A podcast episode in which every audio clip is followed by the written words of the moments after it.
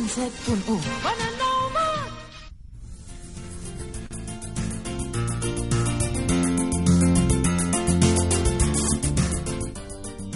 Hola amics, sóc Ricard Andreu i aquest és un programa gravat prèviament a Andorra.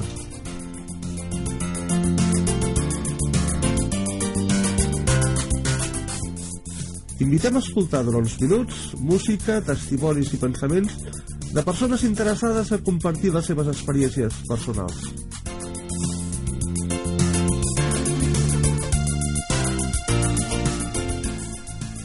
És l'hora de reflexionar sobre temes d'actualitat baix el punt de vista cristià.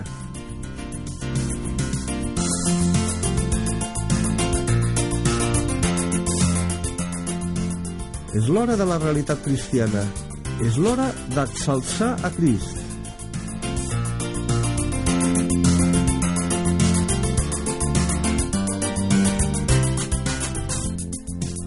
Els que hem fet possible aquest programa volem atreure la vostra atenció desitjant que us agradi.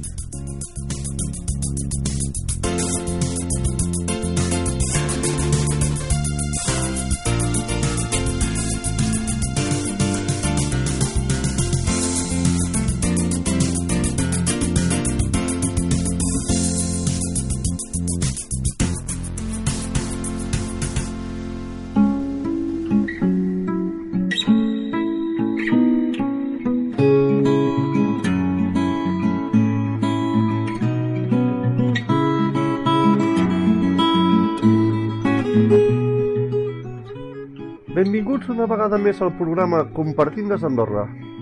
Aquesta vegada podreu escoltar els següents temes d'interès que us faran reflexionar. En castellano, del ocultismo a la verdad. Jesús te ama. Y no tendrás dioses ajenos.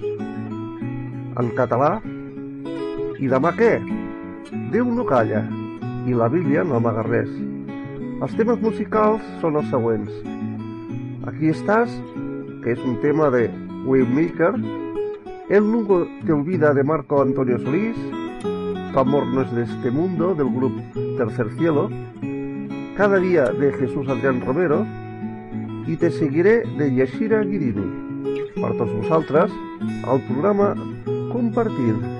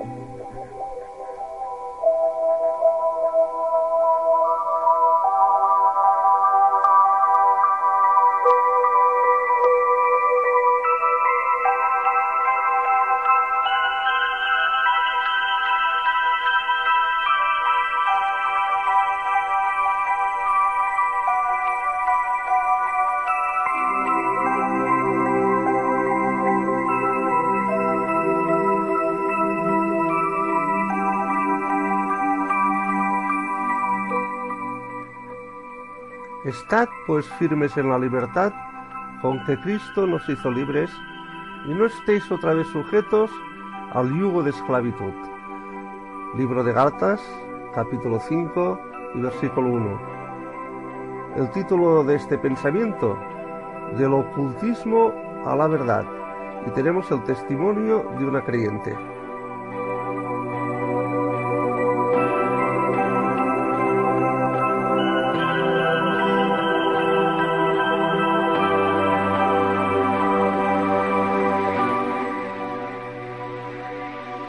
Para ver la luz, a menudo el ser humano necesita caer en un agujero profundo. Al levantar los ojos hacia Dios, se da cuenta de que se ha equivocado.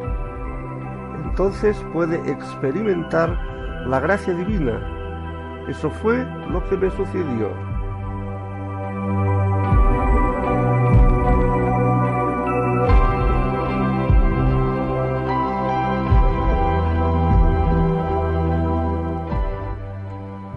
Tres meses después me convertí a Jesucristo. Me sentía como asfixiada hasta el día en que puse ante el Señor mi carga de pecados que ya no soportaba más. Y el Señor me perdonó. En el fondo de mi corazón sentía un profundo arrepentimiento. Tomar conciencia de nuestros pecados es una gracia del Señor y solo su gracia puede salvarnos.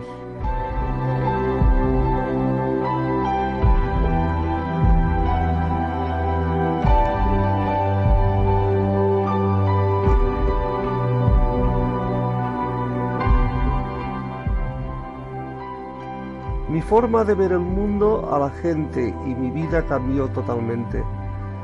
El Señor me abrió los ojos. Él es mi pastor y nada me faltará, como está escrito en el Salmo 23. Desde entonces, Dios probó mi fe en muchos aspectos. Las confrontaciones con el ocultismo fueron frecuentes. Entonces di testimonio abiertamente de mi fe cristiana del peligro del ocultismo y de la victoria de Jesucristo. Hablo de todo esto para que la gente entienda el poder de las tinieblas y su influencia sobre los hombres. Pero, ¿qué experiencia descubrir el infinito poder de Dios cuando nos libera? Estaba perdida, era miserable, realmente era esclava de todas estas cosas.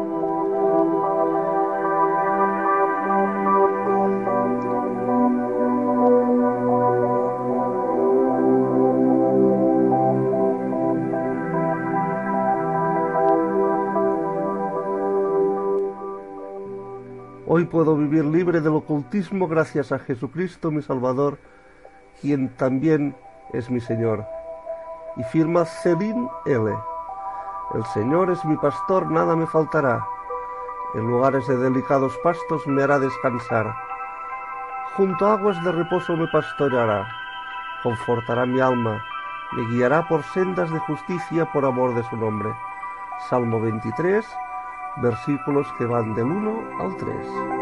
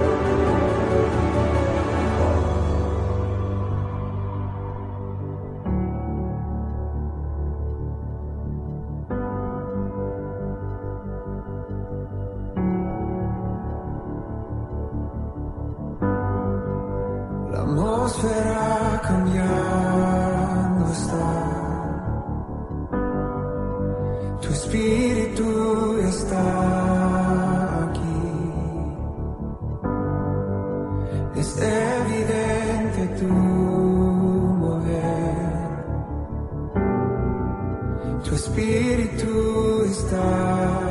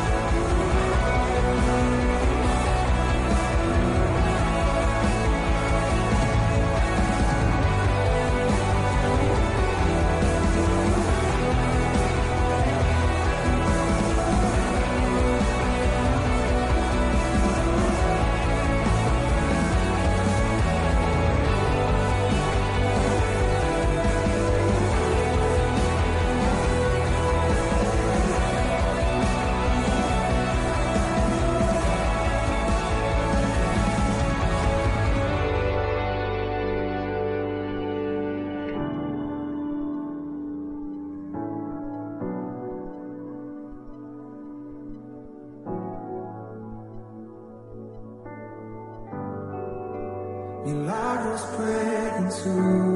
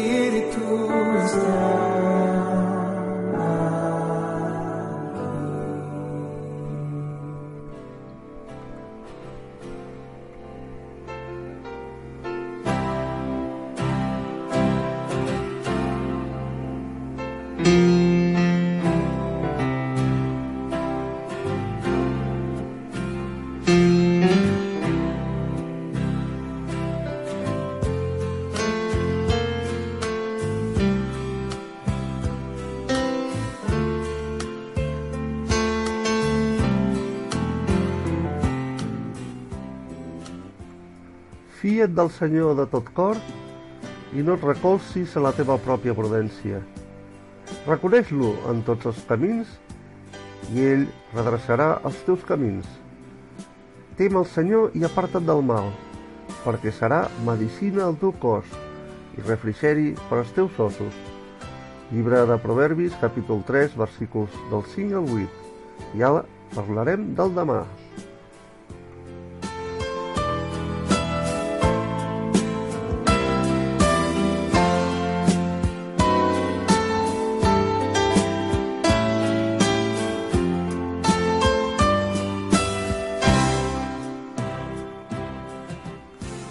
Moltes persones davant la llau de consells i advertències per protegir el planeta o cuidar la nostra salut reaccionen i es someten a una higiene de vida molt estricta. Però n'hi ha prou això per donar-nos la seguretat sobre el futur? Què passarà demà? El nostre demà serà diferent si rebem les paraules de Déu, però li donem crèdit a Déu o preferim fiar-nos de la nostra pròpia saviesa?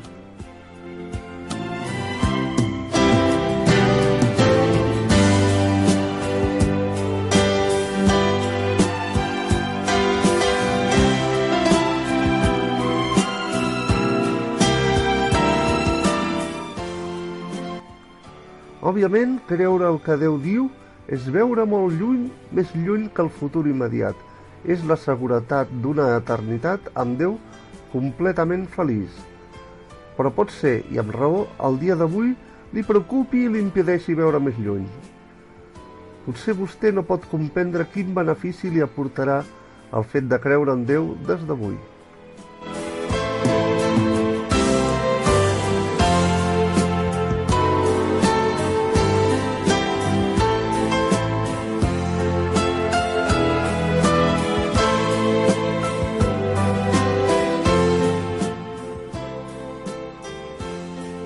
Vol donar-se a conèixer a cada un de nosaltres com aquell amor que sobrepassa tota esperança.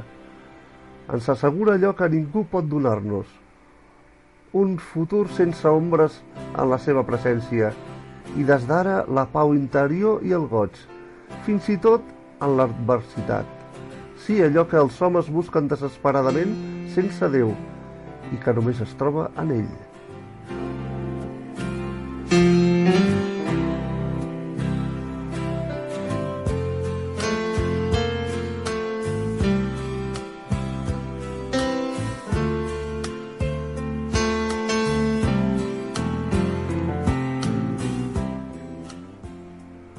Dirà vostè, si Déu existeix, com podria apropar-me a ell algú com jo?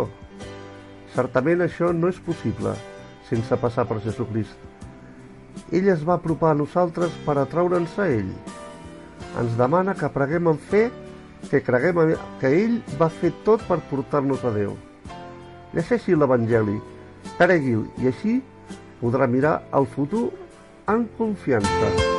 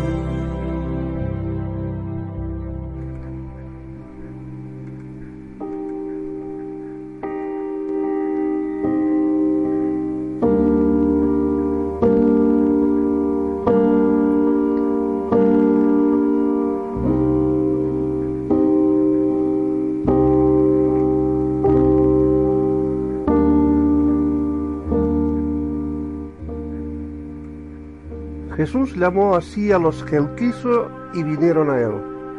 Marcos capítulo 3 versículo 13. Como el Padre me ha amado, así también yo os he amado. Permaneced en mi amor. Juan 15 versículo 9.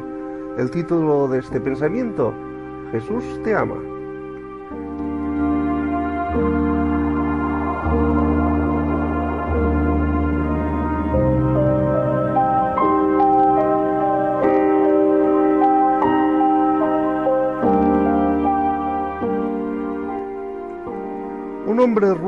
Sin escrúpulos, miembro de la mafia, estaba en una taberna italiana rodeado de varios mafiosos.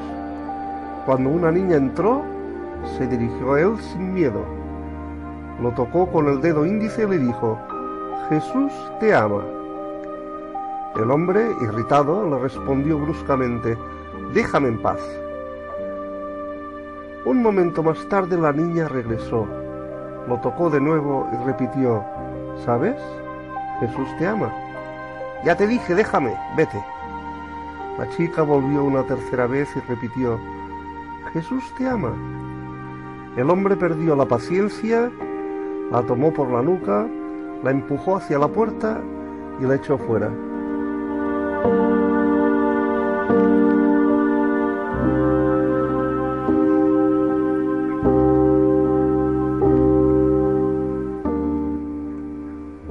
Temor al peligro que corría importunando a aquel hombre, la niña regresó un poco más tarde y le volvió a decir con una sonrisa persuasiva, Jesús te ama. Este hombre cuenta que durante dos años dichas palabras resonaron en su mente sin que pudiera deshacerse de ellas. Fueron el medio de su conversión. Hoy predica el Evangelio y sirve a Dios, quien se reveló a él de forma tan particular. Anuncia la palabra de Dios por el mundo, testificando con poder el amor y la gracia de Dios que lo salvaron.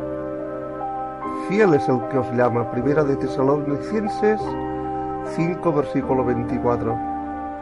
Si oyereis hoy su voz, no endurezcáis vuestros corazones. Libro de Hebreos, capítulo 3 y versículo 15.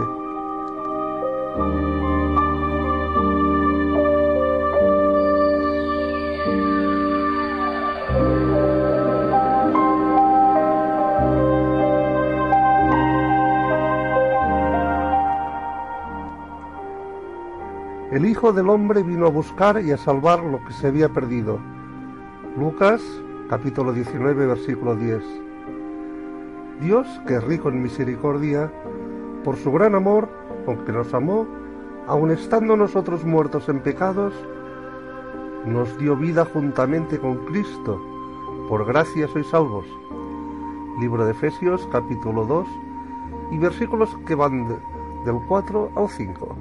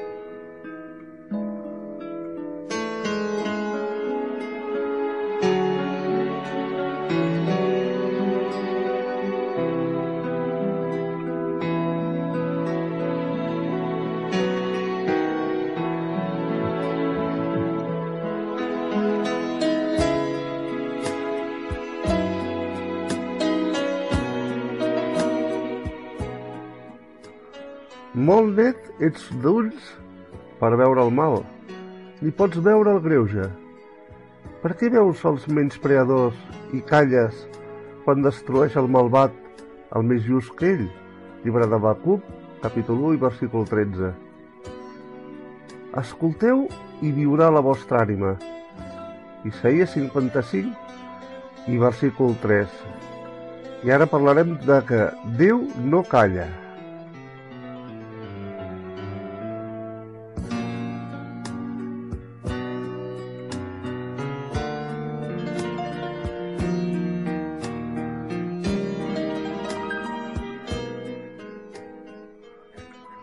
Quan ocorren fets dramàtics, de vegades sentim a dir com pot Déu callar mentre succeeixen tantes coses horribles a la Terra? Déu no és visible per a l'ull humà, llibre de Joan, capítol 1, versícul 18. Però, com podem dir que no parla, que no es manifesta? Tota la naturalesa expressa el seu poder etern i la seva divinitat, llibre de Romans, capítol 1, versícul 20 el cel, el cosmos o l'univers de la glòria de Déu. Salmo 19 i versícul 1. La Bíblia és l'autèntica paraula de Déu. Ens va parlar pels profetes de l'Antic Testament i més tard ho va fer a través de Jesucrist.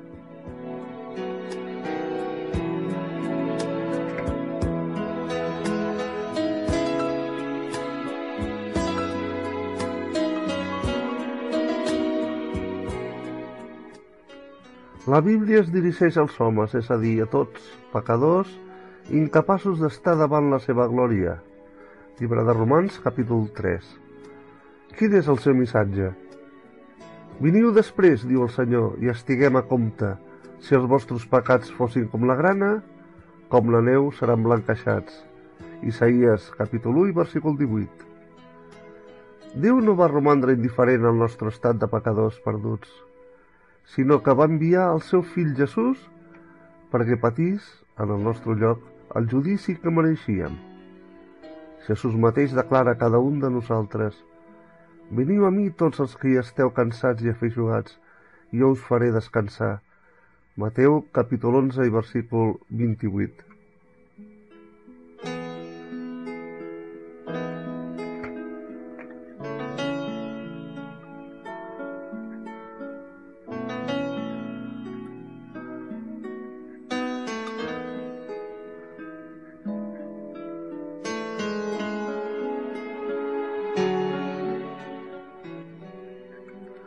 No calla, sinó que es dirigeix a vostè amb bondat mitjançant la seva paraula, la Bíblia. Si escolteu avui la seva veu, no enduriu els vostres cors com en la provocació. Llibre d'Hebreus, capítol 3 i versícul 15. Déu l'estima i li parla. Li parlaria en va? No obstant això, en una o en dues maneres parla Déu, però l'home no entén. Llibre de Job, capítol 33 i versícul 14.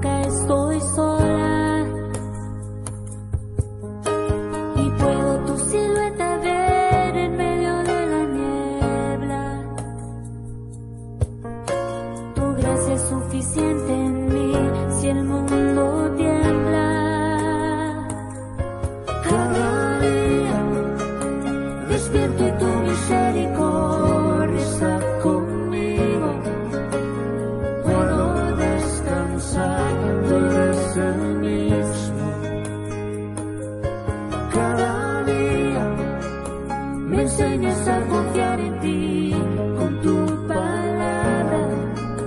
Mi fe se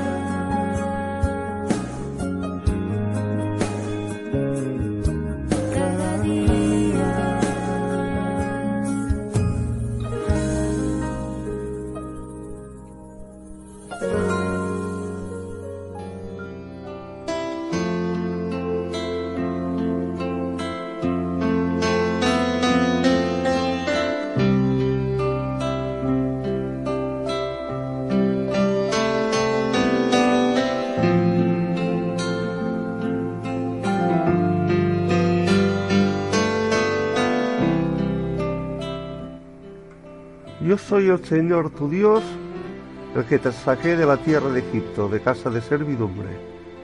No tendrás dioses ajenos delante de mí. Libro de Éxodo, capítulo 20, versículos del 1 al 3. Todos los dioses de los pueblos son ídolos, pero el Señor hizo los cielos. Salmo 96 y versículo 5. Y ahora hablaremos del primer mandamiento, que- es y dice así, no tendrás dioses ajenos.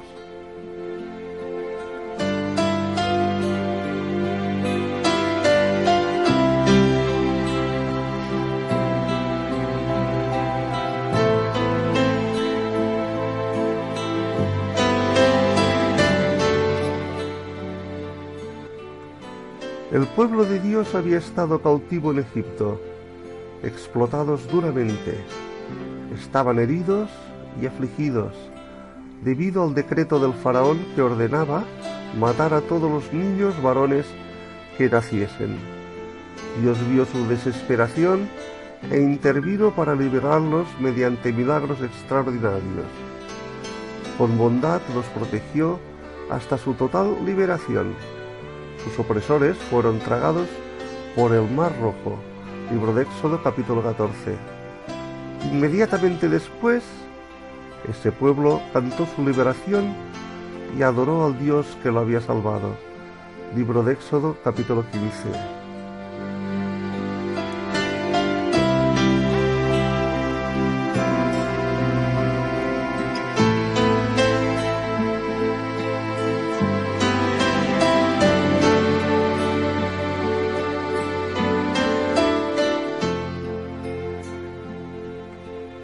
El primer mandamiento concierne a la adoración exclusiva a Dios. No tendrás dioses ajenos delante de mí. ¿Por qué tenía que precisarlo? ¿Ese Dios único que acababa de liberarlos no cautivaría el corazón de cada uno? Todo lo contrario.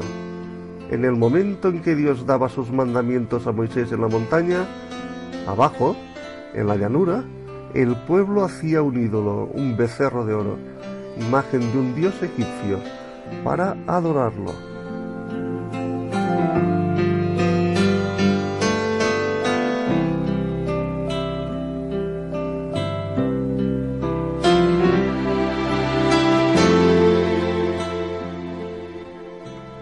Para nosotros hoy, Egipto es el mundo que nos oprime debido a su dureza, nos seduce mediante sus codicias, nos ata mediante sus ídolos y nos destruye por sus adicciones. El faraón es el diablo, el príncipe de este mundo.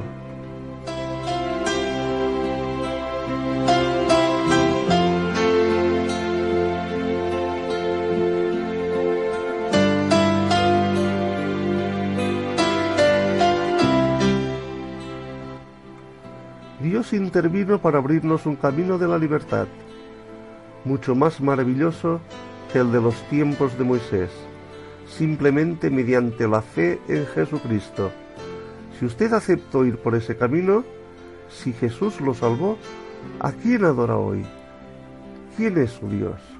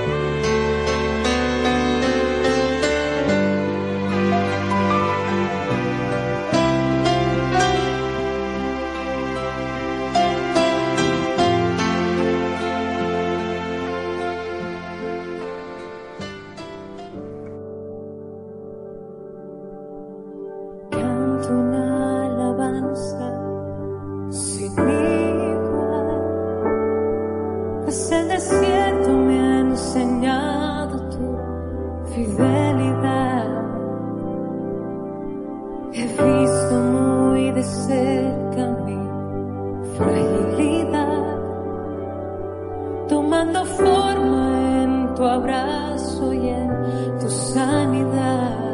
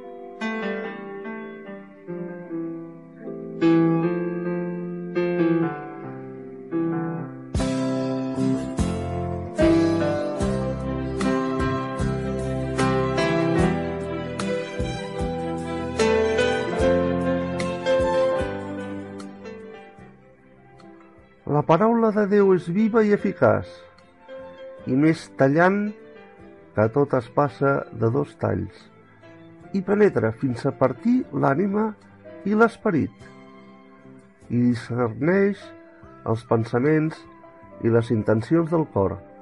Llibre d'Hebreus, capítol 4 i versícul 12. Tu ets Déu, i les teves paraules són veritat. Segona de Samuel, capítol 7 i versícul 28. I ara us parlarem de que la Bíblia no amaga res.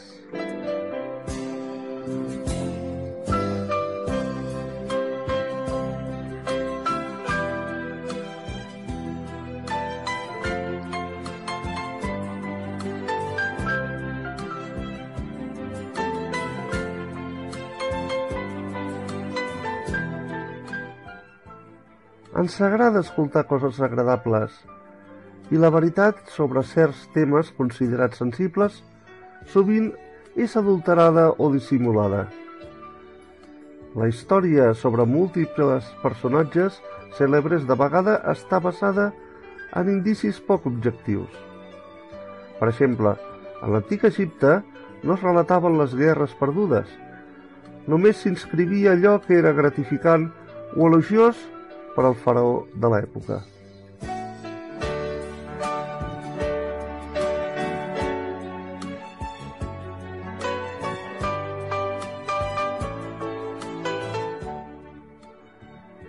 A la Bíblia no passa el mateix. Des de Moisès fins l'apòstol Pau, passant per moltes altres persones, les debilitats i els pecats de tots són revelats. Déu no ens els amaga. Els seus servents, dirigits per l'Esperit Sant, segona de Pere capítol 1 i versícul 21, van parlar de tots els aspectes de la vida sense maquillar. El mal, el bé, la sexualitat, el matrimoni, la bellesa, la feina, la guerra, la pau, etc.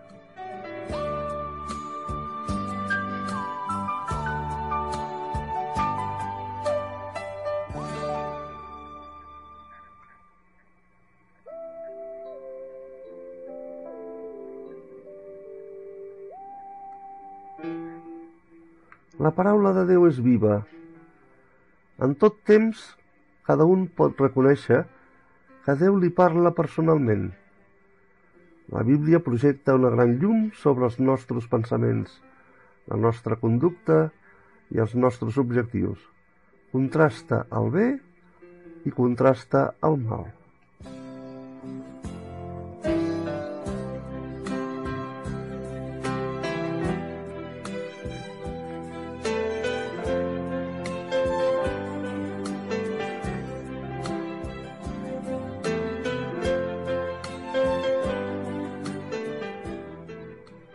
Encara més, la Bíblia transforma la vida de tot el que la rep amb fe. Milions d'homes, dones, nens, joves i gent gran poden donar testimoni d'això i afirmar que la paraula de Déu va canviar la seva vida. La Bíblia declara amb tota claredat que sóc pecador davant el Déu sant i just, però al mateix temps em mostra l'amor de Jesucrist, el seu fill, que va morir per les meves transgressions i va ressuscitar per a la meva justificació. Llibre de Romans, capítol 4 i versícul 25.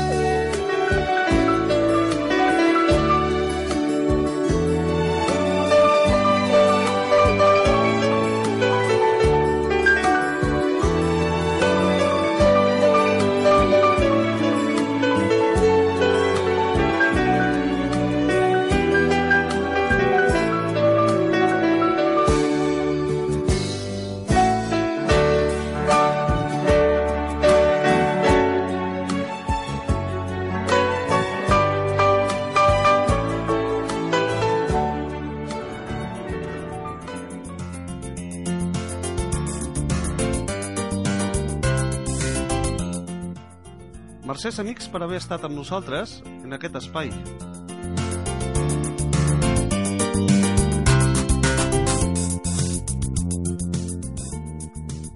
Aquest espai ha estat pensat perquè puguis compartir els teus pensaments i experiències amb Déu.